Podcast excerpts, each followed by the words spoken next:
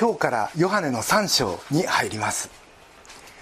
ここではニコデモとの対話が中心です。皆さんニコデモってどういうイメージでしょうね？実はですねギリシャ正教の伝承ではニコデマスこの後クリスチャンになった。そしてニコデモの福音書まで書いた。と言われてます。さらにイエスの十字架の卓形の木像を木の像を作った。そしてその後ユダヤ人に殺されて殉教したとまで言われてます。でもまあこれは伝承であって聖書にはこういうことは書かれてません。まあ最初にそれを言っちゃうとなんかイメージができちゃうかもしれませんけど、まあ、そういうお話もあるということでニコデモのことを今日はちょっと皆さんと共に考えてみたいなと思います。実は先週2章から23節2章の23節から25節2章の最後のところをご一緒に読みました。ところがこれは2章にあるんですけれども実は3章のニコデモの序章だということを皆さんと共に学んだと思います。ここで一番大事なのは24節でした。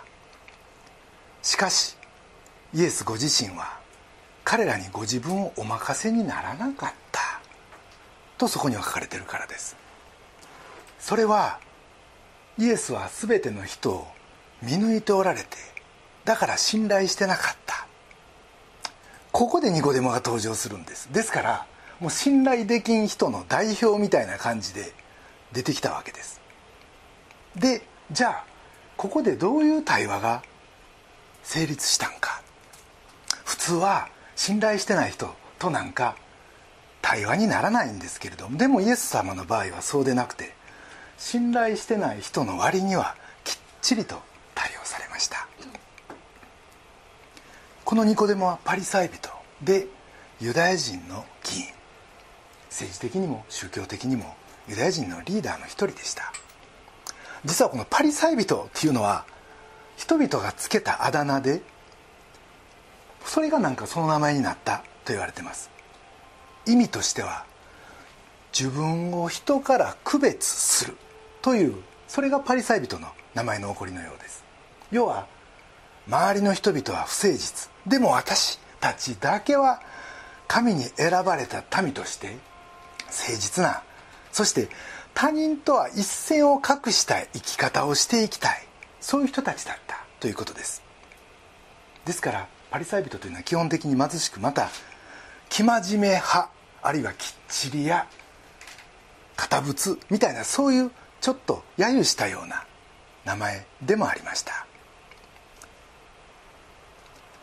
イエス様とのバトルをいろいろ見てるとですねなんかパリサイ人って悪役みたいな感じするんですけどでも実はそうではないということがこのところからも分かってくると思います。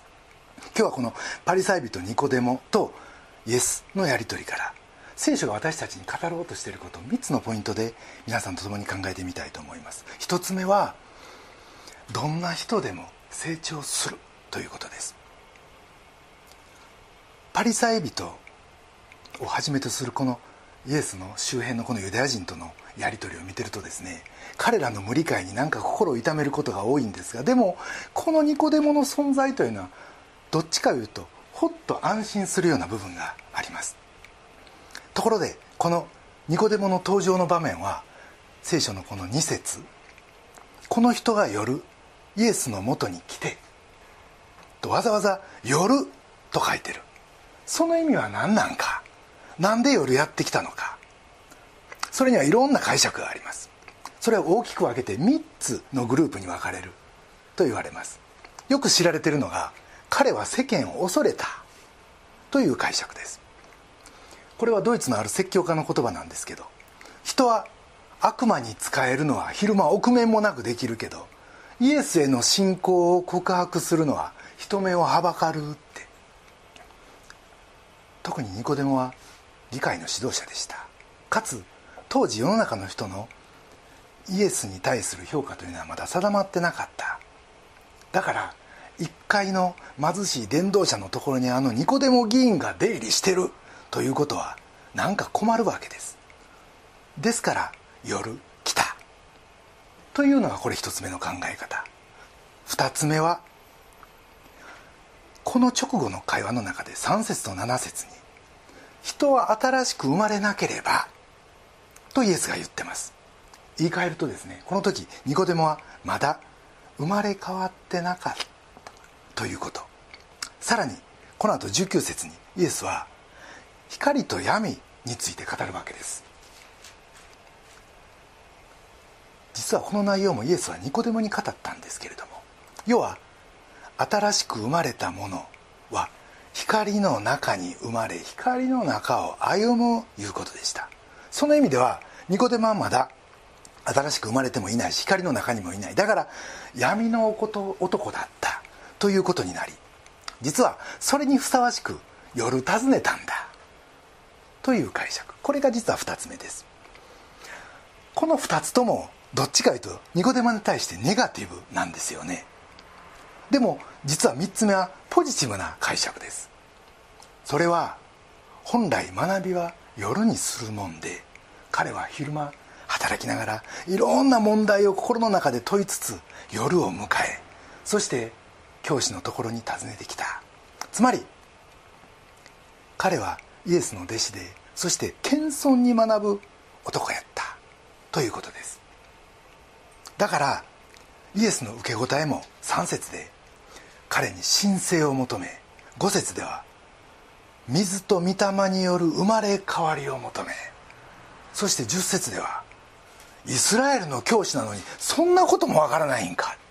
一見きついようですけど実は彼をしっかり導こうとその愛と思いやりの言葉やったということです。イエスは13節で自分は天地をつなぐはしごだと言ってますし15節では私こそが永遠の命だってそしてあなたが求めているものはここにあるよって私が答えだとまで言ってる。ニコデモのその後の成長はまさにこの会話があってのものだった。と言えるかもしれません。さて今この夜に来た。ということについてこの3つの考え方を言ったわけですけど。じゃあこれ挙げて一体何をしてんのか。というとですね。ニコデモはそうだったかもしれない。というそれぞれの解釈に実は僕ら自身が投影されてるということなんです。キリストを告白する時なんか世間の目気にしてるとこあるよなって。でもこれはもうニコデモだけじゃなくて自分のことでもあるんですよね。なんか僕らもそういう時ってちょっと世間的にするところあるじゃないですか。でも一方で昼間仕事の中で戦いの中で本当に御言葉と格闘しもう一度御言葉と賛美を捧げたい。聞きたい。味わいたい。と思っていわゆる3つ目のニコデモみたいな思いでここに来られてる方もいるかもしれません。さて皆さんはどうでしょう？この3つの解釈のうちどういう解釈をされるでしょう？そしてご自分との関係はどうでしょうねところでイエスはこの対話を通して何をニコデモに求められたんでしょう。ちょっとわからんのが3節。イエスは答えられたという言葉です。その前に質問があるわけでもないのにイエスは言ったではなく答えたって。その理由は2節のニコデモの最初のこの言葉の中に隠されてます。2節。先生私たちはあなたが神の元から来られた教師であることを知ってます。神が共におられなければあなたがなさっているようなこのような印は誰も行うことができませんって。最初に「ラビ!」と声をかけてる。このところから彼はパリサイ人でありながらもうイエスの弟子の一人やった。ということが分かります。そして使徒として信徒としておそらく一生懸命信仰のことを考えて考えてたんじゃないでしょうか。そして出てきた言葉が「神があなたと共におられる」ということでした。これは通り一遍の評価じゃありません。他のラビにはないものをあなたが持ってるって。あなたは本当に神と生きてる。神が共におられるあなたみたいな方から指導を受けたい。という思いで彼はやってきた。それに対するイエスの言葉も同じく熱いもんでした、ま、何の前置きもなく「アーメンアーメン」これはヘブル語ですが自分の言ってることは真実だという時に使われる枕言葉です。新海訳では「誠に誠にあなたに言います」と訳されその後の3節は「人は新しく生まれなければ神の国を見ることはできません」と続いてる。神の国。これは神の支配です。神の国を見るということは神の支配を見るということ。ニコデモが熱心なパリサイ人であればあるほど神の国神の支配を必死で求めてたに違いない。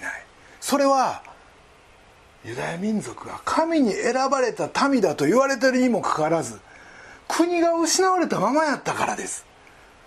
神の御心はどこにも見いだせんかったからです。異教徒は権力を得て経済的にも繁栄してる。ならばじゃあローマにこびてでもへつらってでもちょっとはええ名してもええんちゃうかみたいなユダヤ人が次から次から出てきたその中でパリサイ人だけは信仰に行きたいと必死でした。神の支配はどうしたら見ることができるんですか？神の支配はいつ来るんですか？この問いは実は僕らも持ってる問いなんじゃないでしょうか？ヨハネの9章には目の見えない人さしてこれは本人のせいですか？それとも親のせいですか？と弟子がイエス様に聞く場面があります。理由のわからない。そして説明のつかない不幸ほどしんどいものはありません。これが神の支配の見えない辛さです。苦しみのど真ん中にいる時はみんな同じ嘆きを持ってるんじゃないでしょうか。ニコデモはその代表でした。イエスよ。あなたは優れた教師です。神のご支配を体験体現してる。その見業はあなたに神がついていることを物語ってる。では神の支配はどこにあるんですか？私にはそれが見えませんって。これが2節のニコデモの言葉のその中に潜んだ彼の必死の問いかけでした。それに対してイエスは直球で答えます。はっきり言うがあなたには語っても仕方がない。それは私からするとあなたは信頼に足りん人間だからだ。信頼のないものが信頼を回復するにはどうしたらいいか分かるかって。それは生まれ変わるしかないんだって。それも天の力。神の力によって生まれ変わることが必要だって。それが3節の「誠に誠にあなたに言います」人は新しく生まれなければ神の国を見ることができませんの意味するところでした。実はこの「新しく」と訳されている新海訳でも「新しく」となってるんですが下下の注訳注釈には「上から」とも訳せると訳して書いてあります。実際イエスは上からの力神からの力によって生まれ変われと言われたのだという聖書学者がいます。私もそう考えます。実はニコデモはそれをですね新しく生まれるもう一回生まれると早とちりした。だから母の胎にもう一回入るんですかそんなことってありですかみたいなそういうとんちんかなことを言い出したわけです。じゃあなぜイエスは上から生まれることを求められたんでしょう？それはですねヨハネの3章31節にこういう言葉があります。上から来られる方は全てのものの上におられる。これはヨハネの言葉ですがイエスご自身が実は上から来られた方やった。ということ。そしてもう一つこれはイエスのピラトとのやり取り。ヨハネの19章11節にこういう言葉があります。上から与えられていなければあなたは私対し私に対して何の権威もありません。つまり全ての良いものは上から与えられるんだとイエスは言っておられるわけです。これを聞いてうろたえるニコデモにイエスはもう一度今度は水と御霊ということで説明をします。5節です。誠に誠にあなたに言います。人は水と御霊によって生まれなければ神の国に入ることはできません。再び「アーメンアーメン」そして清い水と新しい心新しい霊が必要だ。とここにイエスはおっしゃってるわけです。おそらくこの時イエスの中にあったのはエゼキエル書の36章であった。と思われます。ちょっとこのところを見ておきたいと思います。エゼキエル書36章の25節の前半にはこういう御言葉があります私が清い水をあなた方の上に振りかけるその時あなた方は全ての汚れから清くなるそして36章の26節にはこういう言葉がありますあなた方に新しい心を与える。あなた方のうちに新しい霊を与える。私はあなた方の体から石の心を取り除きあなた方に肉の心を与えるって。ここで言っておられるのは何よりも霊を受けようって。それも上からの霊を。それによって新しく生まれなさい。いうことでした。ニコデモはそれでも分かりません。そして9節もう一回反論します。どうしてそんなことがあり得るんですか？すると10節あなたはイスラエルの教師なのにそんなこともわからないんですか?」って。手厳しい愛の一手がガツンと下ります。ある人はこのところから面白い説教をしていました。ニコデモは3手で詰まった。実はこれは外人牧師の説教でした。ですからチェスかなんかをイメージして3手と言われたんやと思います。がいずれにせこの対教はあっという間に詰まったってイエスが王手をかけられた言うんです。ニコデモはこの詰将棋この詰チェスでもう詰まって詰まって追い詰められてもはや身動き取れんようになって自分の立ち位置を変えざるを得なくなった。というわけです。もちろんイエスはニコデモ追い詰めて喜んでるわけやない。神が打たれる王手。これはもう神に救われる以外に道はないんだということ。本人に納得させるための王手でした。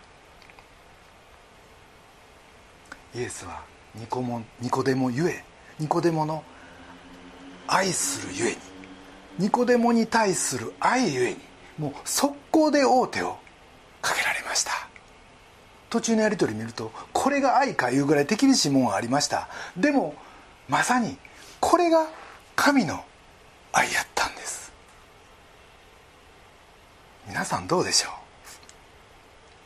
う？今神に王手かけられてもうそれで身動き取れんみたいな感じってありませんか？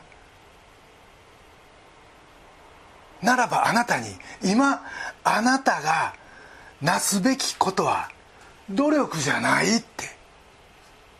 ただただ霊によって新しく生まれなさいって。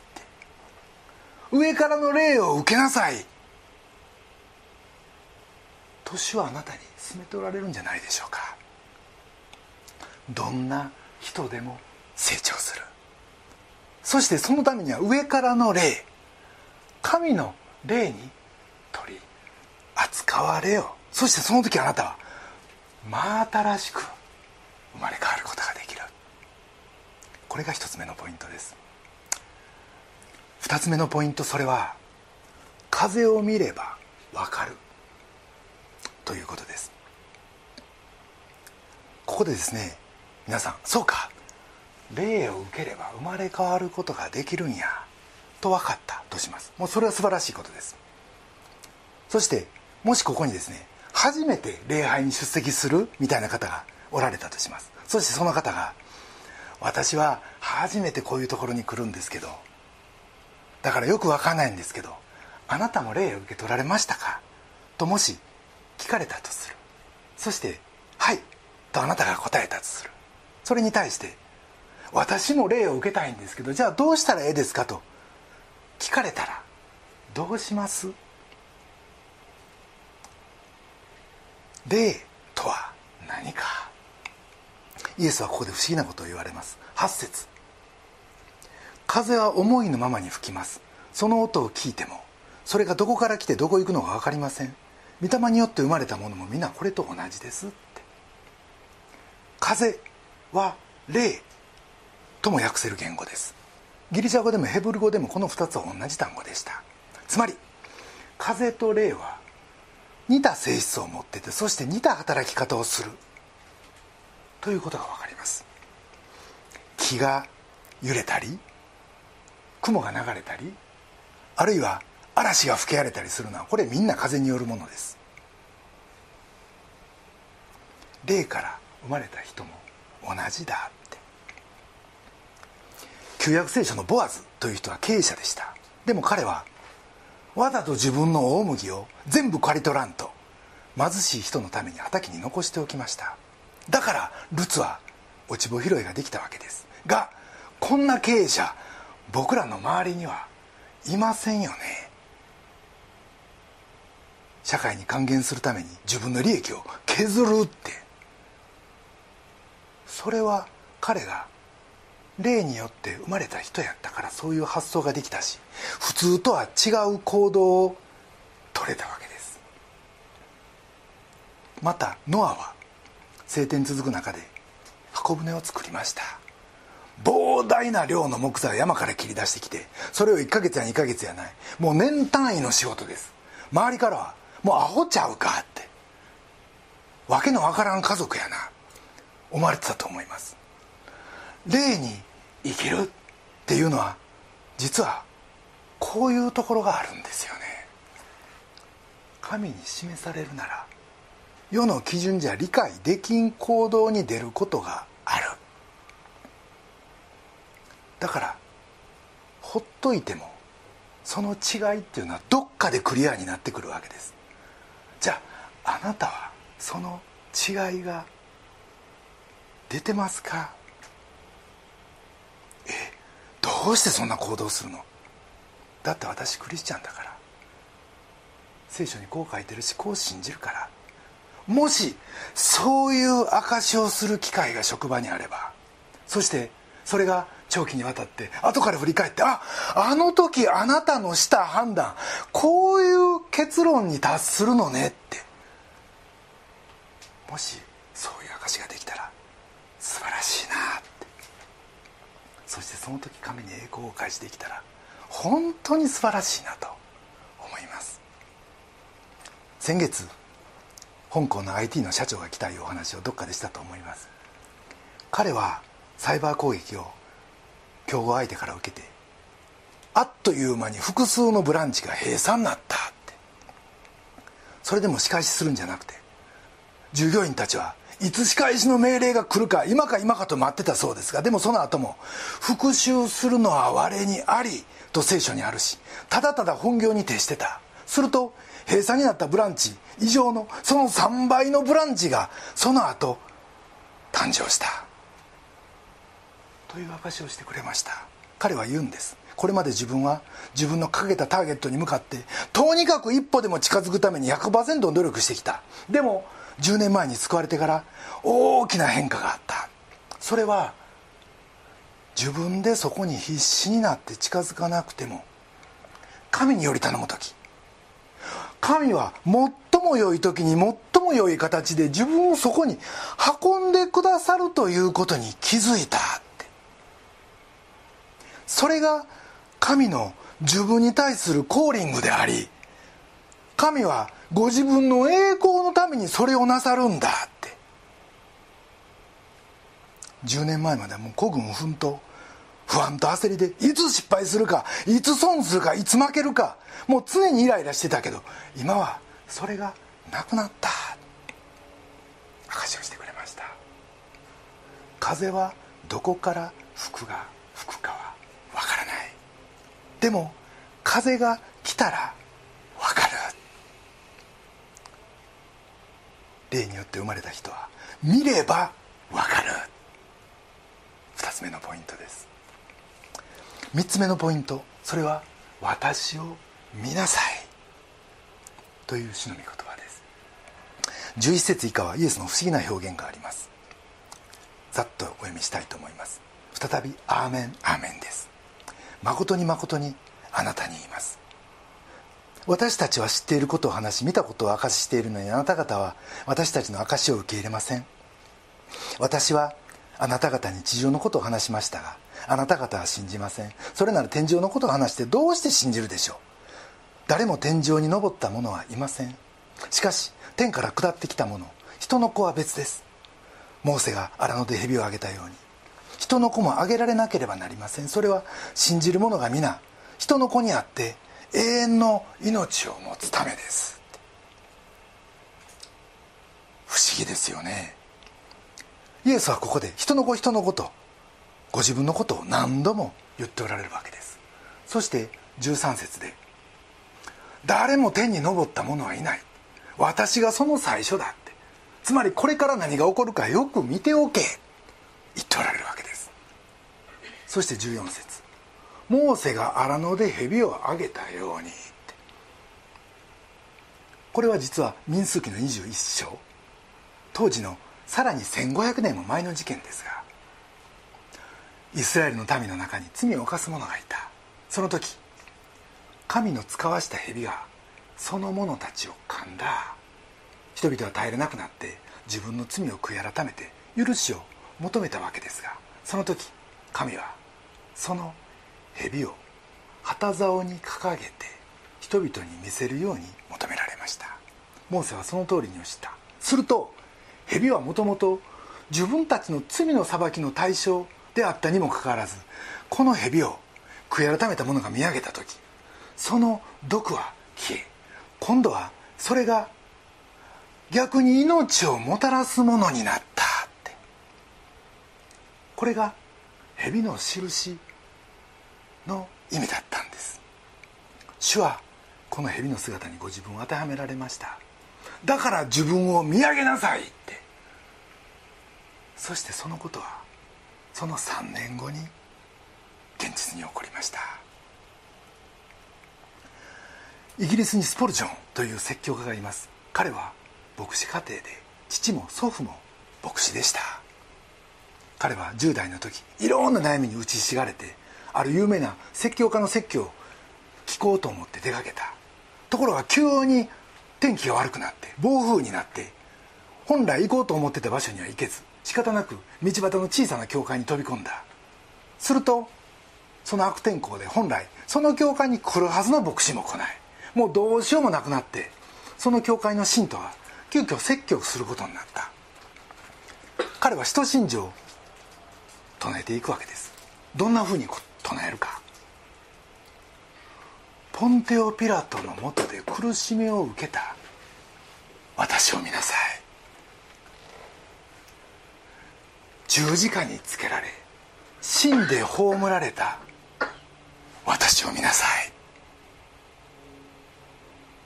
3日目に死人の中からよみがえった。私を見なさい。まるで説教者とイエスが一つになっていくみたいな。私を見なさい。私を見なさい。これが延々と続くわけです。それはイザヤが死を見上げたあのイザヤ6章のメッセージ。だからあなたをあなたもこの私を見なさい。というメッセージでした。それをそのまま実は使徒信条に盛り込んだだけのものでした。がこれが全能の神に起こった出来事だって。これがあの神の独り子に起こったんだって。だからあなたもそれを見なさい。その説教者は語るんです。そして最後に天に昇って今や神の右に座した私を見なさい。そう言わった時彼は小さな街道のその真っ暗な座席の中で見覚えのない一人だけ座ってるそのスポルジョン。彼を見てあなたも自分の罪を悔い改めこの方を見なさい。天を指さした。スポルジョンはそれまでああ実は自分は信仰してる信仰してると思ったけどその方を見てなかった。ということに気づかされ王手をかけられ詰め寄られ自分の立ち位置を変えざるを得なくなった。それ以来イエス・キリストから一瞬たりとも目を離さずそしてイエス・キリストを指さすことだけに生きてきました。私は何者でもない。でも私と同じ目線を持ちなさい。と私はその時以来語り続けてきました。そしてこれさえできた時私は神の支配を見ることができたんです。と証しをしてました。主は言われます。あなたの目を上げてこの私を見なさい。3つ目のポイントです。以前聖路加の日野原さんが東洋英和の小学校でされた命の授業という中でこんな話をされていました。命とは人間それぞれに与えられた時間です。その時間をどう使うかは人それぞれです。自分のために使うだけじゃなくてお父さんお母さんのために使うのも素晴らしいことだと思います。ましてやお友達や近所の人あるいは広く社会のために使うことができればもっと素晴らしいみんなも自分たちが与えられた時間をどう使うか。一人一人が自分以外の人のために使う。そのことを考えて明日から生きていってほしいと思います。1年生から6年生までみんな真剣に聞いてたそうです。イエスは私たちのためにご自分の全ての時間を使いご自分の命を捨てられました。そして私を見なさい。主は言われます。でも私たちって一体イエスの何を見ればええんでしょう。おそらくそれは私たちの成長の度合いによって見えてくるものが違ってくるんだと思います。ならばです。私たちはまず主を見上げ。そして人のために自分の時間を使う。これが実は私たちが今から始めれる。新しい生き方の第一歩なのかもしれません。ニコデモはイエスの語る。モーセが蛇をあげたいう話を聞いても分からんかったと思います。その話は聞いてる。でもあなたと何の関係があるんですか？でもイエスの十字架を見た時初めてその意味が分かったんやないでしょうか。彼は新しく生まれるってそんなことあるんですかって聞いたけど実はここに答えがあったんだって。彼はその時自分のイエスから聞いたいろんな言葉を思い出したと思います。私はよみがえりです。命です。これはヨハネの11章25節。この方には命があった。これはヨハネの言葉です。私こそ命と言われる方。はその命を使い切ってくださった。その方を見上げる時。私たちの中にも。私たちの人生の中にも。私たちの生活の中にも。天からの命に生かされる本当の生き方新しい生き方が始まるんじゃないでしょうか。それでは一言お祈りします。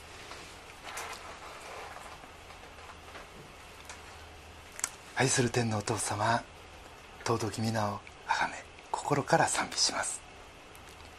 コロナウイルスで先の見えない戦いの日々を皆さんが過ごしておられますがあなたの愛の王手が今私たちにかけられていることを覚えます。どうぞこの揺さぶりの中にあってこそあなたをしっかりと見上げることができますように。そこにはあなたの新しい命があるからです。今日もあなたが私たちのために命を使われたことを。私たちも人のために時間を使いあなたを思いつつあなたの使命に生きていくことができるよう導いてください。そして風が吹けば人はそれを知ることができます。私たちも地の塩世の光として塩味の効いた味のある生き方また誰が見ても違いのあるそんな生き方を選んでいくことができるよう変えるべき立ち位置があるならそれを変えあなたの霊による新しい生き方を明かししていくことができるように一人一人をお導きください。主イエス・キリストのお名前によってお祈りします。アーメン。